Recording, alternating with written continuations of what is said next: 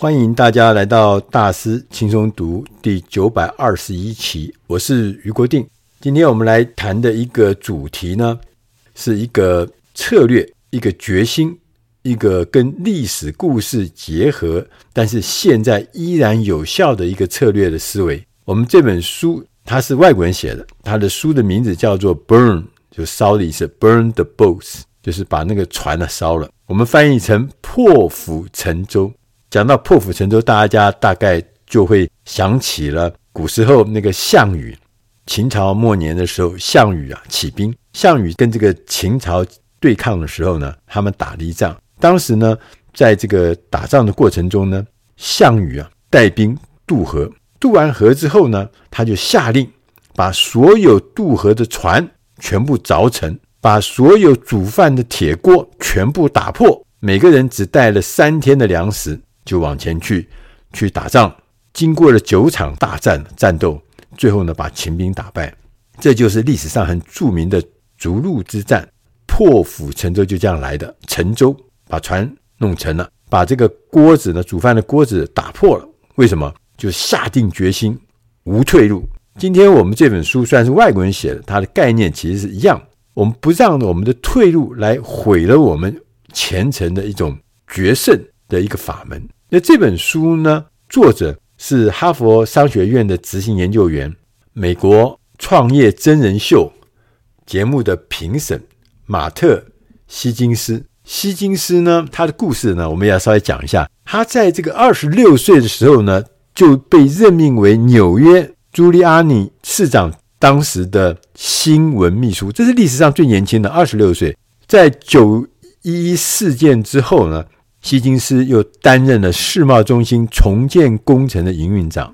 他后来呢，在职业的美式足球联盟里面呢，担任高级的领导职务呢，十五年。他也是做创投，他也担任创投公司，然后同时呢，投资了很多在美国很受到喜爱的品牌，包含了体育类的、娱乐、科技、餐饮、房地产。他甚至呢，投资了一个很有名的一个甜点店，在纽约甜点店。这甜点店呢，很受到欢迎，所以你可以看得出来，这个人真是多才多艺。一下子去做新闻秘书，一下子去做九幺幺的呃重建工程的营运长，一下又去做美式足球，然后呢，同时他还去做创投，投资了很多看起来都不太相干的事情。但是呢，我们再回过来看，就是马特希金斯呢，他其实很小的时候呢，他是出生在皇后的呃纽约的皇后区，皇后区是一个很平凡的家庭。平凡到他是一个单亲的家庭，所以他呢小的时候就开始呢怎么在街角卖花啦，在麦当劳打工啦。虽然当时他年纪很小，但他一直很想要赶快的脱贫，要离开这个贫困。所以他从高中的时候他就辍学啊，不不念了。那但是呢，他就通过那个美国也有这个所谓的高中的同等学历测验，台湾也有，美国也有。那这个他用同等学历的测验呢，十六岁呢。别人还在读高中的时候，他十六岁，他就通过学历测验之后呢，就开始进大学。最后呢，他半工半读，就一边有全职的工作，他另外一边呢花时间去读大学。最后他得到美国福特汉姆大学的法学博士的学位，不容易啊！哈，这么艰困的状态之下，他还可以读到法学博士。这是他的第一本著作。他一开始的时候就提到，从过去的历史啊。证明有一种大胆而极其有效的策略，就是当领导人想要激励他的部队取得成功时候，他摧毁所有撤退的机会，全力以赴来完成任务。刚我们前面讲的这个项羽的这个破釜沉舟，是不是听起来就跟他一模一样？这本书里面他还特别提到我们中国人的这个《孙子兵法》，他说《孙子兵法》的九地篇有一段写的就是“陷之死地”。然后后生，先于死地而后生，这我们常常讲的嘛，哈，大概就是讲到说，我们置于死地，反而后面呢可以生存下去。在古代啊，西方啊，这个以色列的军队啊，曾经呢也是用这种心理来反制敌方。他们在进攻敌方的这个城池的时候，包围人家去城池，他们只包围三面，有有一面它空出来，空出来的意思呢是让这个敌人知道说。三面被包围，有一面啊是可以逃的，所以有了这个逃跑的可能性呢，这所有的这个被包围的敌人，他们就怎么样？他们就没有全力以赴必死的决心，就是他们不想要抵抗了，就想要反正后面有一个退路嘛，就逃啊。所以以色列人也蛮聪明的哈，用这个方法就破解了、瓦解了敌方的这个抗战的这个决心。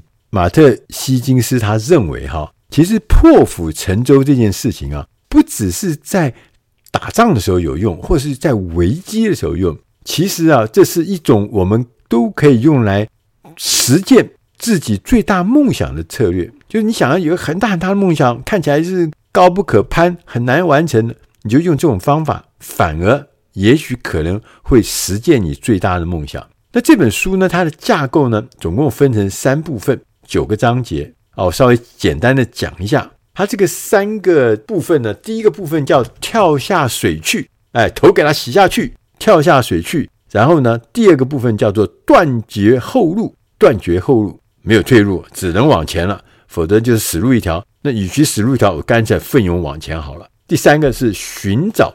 建造更多船只的方法，虽然呢原来的船已经没有了，不过你可以找到新的船。那他又在讲，他说跳下去这个部分呢，有几件事情你必须要知道。一个叫做信任你的直觉，第二个是要克服心魔跟敌人，第三个是要勇敢迈出第一步。直觉，你要相信他，你这个理想是会成功的，你这理想是合理的，你这理想是可行的。要克服那个心魔，还有克服那在你面前的一些敌人，跨出第一步。第二个部分呢，他讲的就是断绝后路。他说，我们要把焦虑啊，要升华，让焦虑啊转化成为一种动力。同时，我们要拥抱我们遇到的每一次危机，我们不是逃避，我们就要拥抱它。因为每一次的危机，说明就会有新的机运在那里。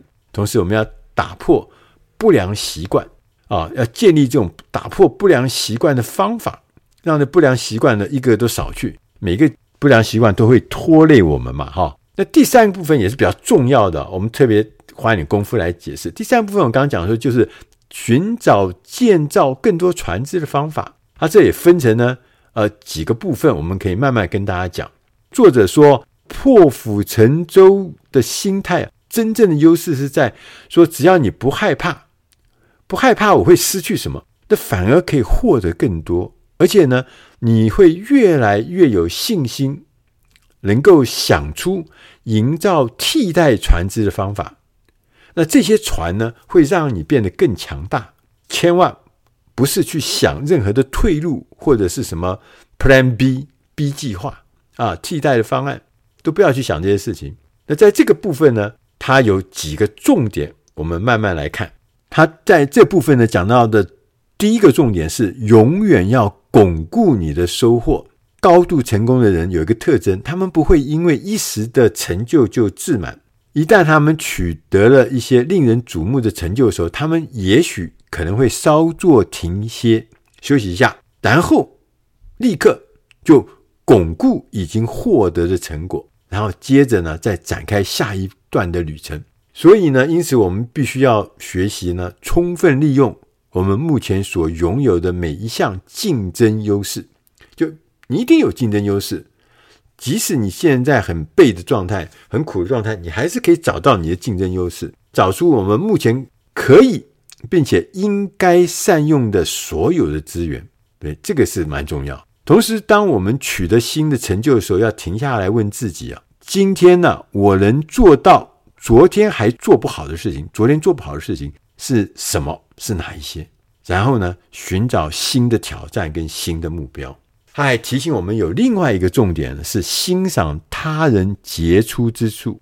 我们呢，不能也不可能啊，独自完成所有的事情。你讲到这边，你想想看，对，他讲的是蛮有道理。所以我们就必须要学会啊，识别他人的天赋，要懂得识人，然后呢，竭尽所能的帮助他们发挥潜力。如此这般呢、啊，你自然会在生活中、在职业中取得更多的成就。我们常看到这个很多的成就的那些领导人，并不是事必躬亲的人，也不是这个能干的不得了的人，而他只是。一个能示人的人，能够让适才适所的人，让适当的人发挥他们的潜力。当然，这整个团队的成就就会很高，而不是什么事情都自己来。同时，作者也告诉我们，每个组织啊，我们为了追求卓越，我们需要四种不同的角色。第一种角色叫做愿景家，想这个愿景，很会对理想看得很清楚。第二个叫催化者，他们将各个部门的整合，并且呢实现愿景的人。第三个是执行者。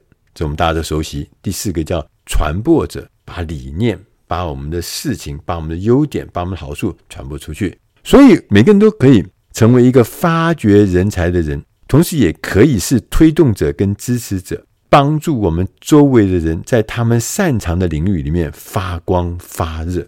最后呢，他还告诉我们，我们必须要追求最大胆的梦想。当我们决心破釜沉舟的时候呢，自然会发生奇妙的事情。我们刚刚讲的这个破釜沉舟，那个项羽，当时你知道那个项羽是这个非正规部队，人家这个秦兵啊是多强啊，是正规部队，兵强马壮。但是呢，破釜沉舟之后呢，竟然项羽呢就把秦兵打败。所以大家就讲说，很多的奇妙的事情自然就会发生了，把我们自己。置身在一个人找到真正热情所在的位置，真正热情更重要。你有点想又不太想，呃，有点希望又不太真的希望，那这样就搞不定了。所以，无论梦想是什么，我们都要去实现它。无论它看起来是遥不可及啦，或是荒谬的啦，或是不可能的啦，这不重要，重要是要实现它。我不知道大家有没有跑马拉松啊？如果你有跑马拉松的话，你大概就听过说有个现象叫马拉松后遗症。他是说呢，很多的马拉松的选手在跑完这个比赛结束之后，会产生巨大的情绪低落，就很失落。理论上跑完应该是很高兴，但他们是很失落。那奥运选手，那个奥运选手也会有同样的感受。他可能比赛结束了，甚至他。得奖了，但是呢，他会感觉到很低落、很空虚、很寂寞的感觉。那这个马拉松后遗症呢，其实凸显了一件很重要的事情，就是快乐啊，其实是存在在于过程中。真想不到吧？对，我也没想到。对呀，其实他在跑的过程中，就有所有的快乐、所有乐趣，就在那过程中；当所有的挑战也在那过程中。所以，追求目标。会让我们感到喜悦，而不是哈，只有在我们达成目标、跑到终点的时候才有喜悦，不是哦，在那过程中就有很大的喜悦。确实呢，我们都知道破釜沉舟谈何容易啊，它很困难的。但呢，正是因为这个克服困难这个过程呢，会使人们在生活中、在事业中保持快乐。想不到哈，当我们在努力实现有意义的目标的时候呢，我们总是能获得最大的个人回报。作者马特希金他一直告诉我们，他说：“破釜沉舟是实现所有梦想、不放弃任何抱负的秘诀。就破釜沉舟吧，我们都需要给自己一个机会，去发掘或发现自己呢才能的极限，因为没有退路了嘛，那个极限会出来。那找到那些我们永远无法触及的界限。”了解自己，并且欣赏我们实现事物的那个强大力量，这就是希金斯先生呢，他要写这本书要告诉我们的关键：破釜沉舟。我是余国定，以上的内容是出自《大师轻松读》第九百二十一期《破釜沉舟》。听完这集的内容，你有什么感觉？如果你想要有更详细的内容的话，欢迎大家到官网上去搜寻。大师轻松读第九百二十一期，破釜沉舟。谢谢大家收听，我们下个礼拜空中再会。